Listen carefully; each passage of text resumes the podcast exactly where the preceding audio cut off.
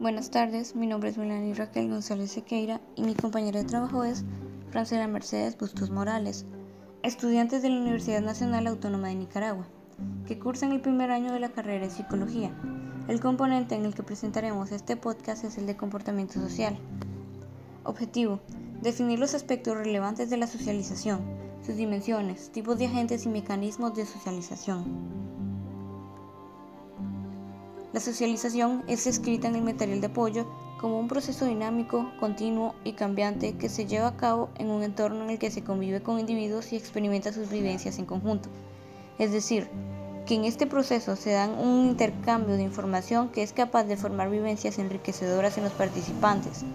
Cuando nacemos en la etapa de 0 a 2 años, los bebés necesitan de constantes cuidados, pues son seres totalmente dependientes en dicha etapa. El proceso de socialización es inevitable, pues el bebé empieza a interactuar con su entorno y con quienes lo rodean. Esto va formando la cultura, creencias y personalidad de dicho bebé eh, de forma progresiva, pero más que nada lo que es la personalidad. Este proceso conlleva la transformación de este ser a un nuevo ser social. También se nos citó en el video que se nos proporcionó en el aula virtual lo que dijeron diversos personajes sobre lo que es el proceso de socialización.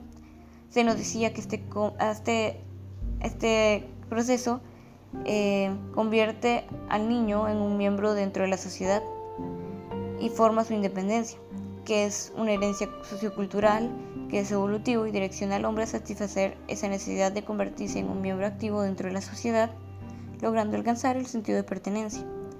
Todo esto, entre muchas otras definiciones y características más, nos indican que este proceso es de suma importancia, pues no solo nos convierte en un ser social y adaptado, sino que también nos forma en nuestra identidad cultural, nos enseña a apreciar nuestro entorno y lugar de nacimiento. El componente biológico y sociocultural tienen una estrecha relación, pues el biológico se desenvuelve en el sociocultural. Estos nos desarrollan y enriquecen de experiencias únicas que nos fomentan a la socialización. Es vital que en esta etapa estén presentes los agentes socializadores, pues por medio de estos se da el aprendizaje del niño que inculca en el proceso sociocultural. Estos agentes socializadores serían lo que es la familia. Dimensiones de la socialización. La socialización encierra tres dimensiones. La primera, que es la adquisición de una herencia cultural. Esta transiciona conocimientos, valores y creencias que forman al niño y lo adaptan para su supervivencia e integración en el grupo en el que socializa y también para la vida del propio grupo. La número dos sería la socialización conforma la personalidad de los individuos. Los elementos de la sociedad y de la cultura pasan a formar parte integrante de la estructura mental del niño y con ello definen su identidad y la número tres sería integración de la persona a su contexto social. El individuo socializado interioriza sus sentimientos, aspiraciones, actividades, gustos, etc., eh, propios de su ambiente social, al punto en que pierde gran parte de su equipamiento innato y deviene en un miembro unificado con su colectividad. Tipos de socialización. Socialización primaria. Es la, primera, es la primera por la que el niño atraviesa en su infancia. Por medio, de, por medio de esta se convierte en un miembro de la sociedad. Esta etapa es la en la que el niño comienza a hablar y no es consciente del proceso en el que está siendo sometido.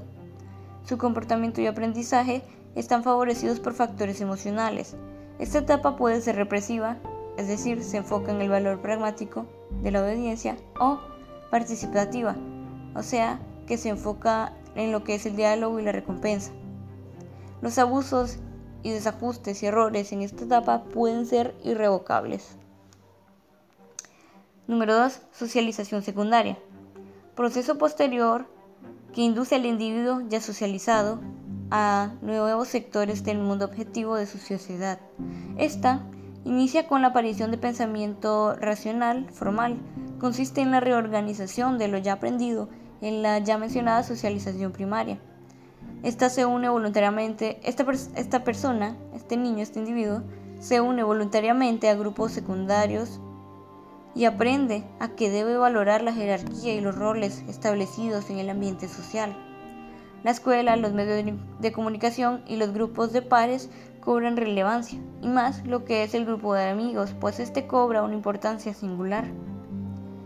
Número 3. Socialización terciaria. Implica a las personas de la tercera edad, o sea, los abuelos. Comienza con el cese de la actividad laboral y abarca hasta el final de sus vidas, es decir, la muerte. Hacen un abandono de sus roles laborales y aprenden a adaptarse a nuevos grupos, circunstancias y exigencias. Su exclusión del ámbito laboral no impide para nada que estas personas aprendan y realicen nuevas actividades. Ya por último tenemos lo que es la resocialización. Esta aplica a las personas que han transgredido las normas sociales y morales y que se encuentran en un ambiente carcelario.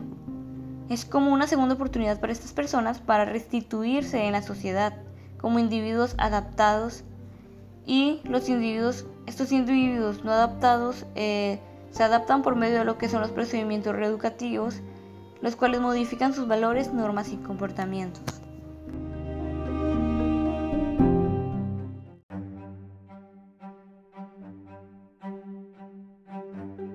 Agentes de socialización se refiere a las personas, grupos o instituciones que inculcan a los infantes la cultura propia de un lugar y también sus normas, guiándolos para la formación de su conducta y que éste forme parte de una sociedad y esto se da de manera consciente o inconsciente.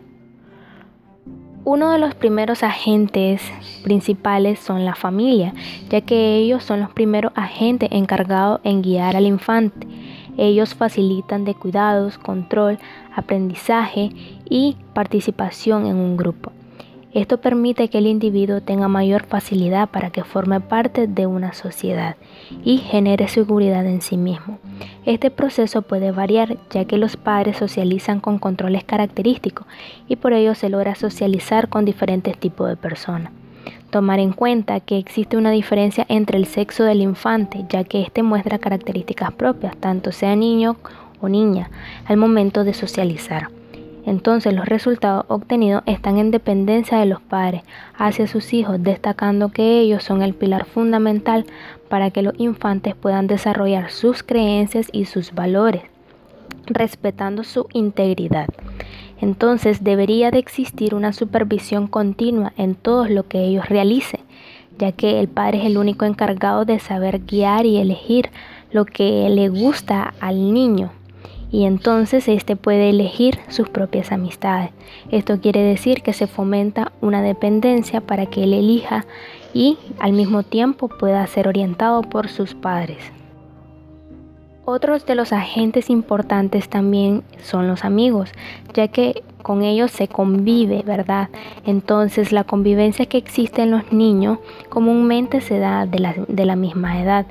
A veces no se logra supervisar esa convivencia, pero entonces es ahí donde se implementa una comunicación adecuada con los hijos para saber, conocer cuáles son sus amistades y a qué está sujetada si está sujeta a respeto y armonía. Y claro, es bonito cuando en una relación de pares o compañeros se pueda explorar y aceptar sus cualidades y defectos. Y aquí hay una independencia personal. Se desarrolla el sentido de sí mismo por medio de la percepción que ve a los amigos. Consideremos que este momento es significativo, ya que es un proceso específico al detenerse también en cuanto a la adolescencia y la adultez, ya que se adoptan ciertas cualidades y conductas que definen a los individuos. También encontraremos a otro agente como lo es la escuela, ya que éste permite que el individuo sea guiado por medio de instrucciones y enseñanzas para que exista una relación con otros individuos. En este caso será sus compañeros por medio del aprendizaje o roles específicos. Y no podemos obviar que en la escuela existen casos en los que se ve la desigualdad, pero el propósito de la escuela es llevar un control y también una supervisión continua y que esto no se dé. Pero a veces eh, es muy difícil que se combata con esas situaciones que no deberían de suceder en nuestro día a día. Entonces se debería de formar a niños libres de tabúes, que es en el caso de la discriminación.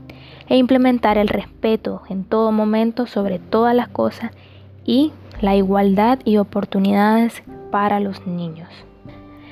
Encontraremos a los medios de comunicación de masa, ya que estos son procesos de socialización, eh, como lo pueden ser la radio, la televisión, el internet, que comúnmente y actualmente se da mucho, ya que ésta influye de manera directa tanto para los niños, adolescentes y adultos, ya que se publican conocimientos que ayudan a un proceso de socialización, pero hay que tener cuidado con ellos ya que la información puede generar ciertas conductas positivas o negativas.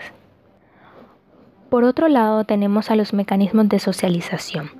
Primero tenemos a los reflejos, que son respuestas innatas que nos protegen de cierto estímulo, que son supervivencia y que dan lugar a los primeros años de vida, permitiéndoles su debida adaptación. También están los instintos, que son las tendencias o aficiones que se derivan de las necesidades del animal, o sea, mecanismos que permiten alcanzar el fin natural de la especie. Se diferencia del reflejo en el que el instinto no precisa ningún estímulo, y el instinto es impulsivo, pero igual que el reflejo, está determinado genéticamente. Encontramos instintos de conservación, defensa, nutricional y sexual. Las tendencias son aquellas fuerzas innatas que se presentan cuando el individuo quiere satisfacer sus necesidades y no es posible que ésta se genere, entonces provoca tensión. Existen tendencias positivas y negativas. La sociedad juega un papel importante en este mecanismo, ya que es el responsable que se repriman o se desarrollen esas tendencias y logren romper la convivencia y orden de dicha sociedad, tomando riesgos, pero para eso existen las normas y reglas. Y por último tenemos a las capacidades, que son las que comprenden racionalmente y se logra aprender, tomando decisiones para enfrentar los problemas que se presenten en el día, en el día a día. También en las capacidades encontramos a los premios y, y sanciones, que se recompensa o castiga, procedimientos que se alcanzan mediante el aprendizaje y se forma una personalidad.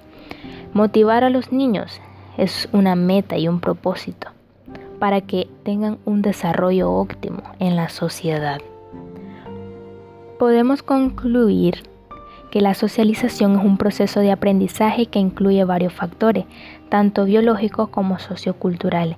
Este tema es de suma importancia pues es el que forma al humano como un ser social y por medio de éste se forma nuestra identidad cultural. Las dimensiones de la socialización dan forma al pensamiento del infante e influyen en su forma de actuar y expresarse, al igual que los tipos de socialización, los cuales todo ser humano pasa, exceptuando la reintegración, pues no todos transgreden las normas sociales establecidas. Por medio de estas diferentes etapas, el ser humano experimenta y refuerza lo ya aprendido, perfeccionando así el ser social ya forjado en nosotros. Sin embargo, la socialización es el pilar fundamental, ya que sin él no lograremos tener una percepción de nosotros mismos o de nuestro entorno, abarcando también los agentes de socialización como lo son la familia, los amigos, la escuela, los medios de comunicación, entre otros, siendo estos indispensables y gracias a la influencia de los mecanismos la sociedad logra modificar la conducta y hay un resultado óptimo también en el desarrollo social.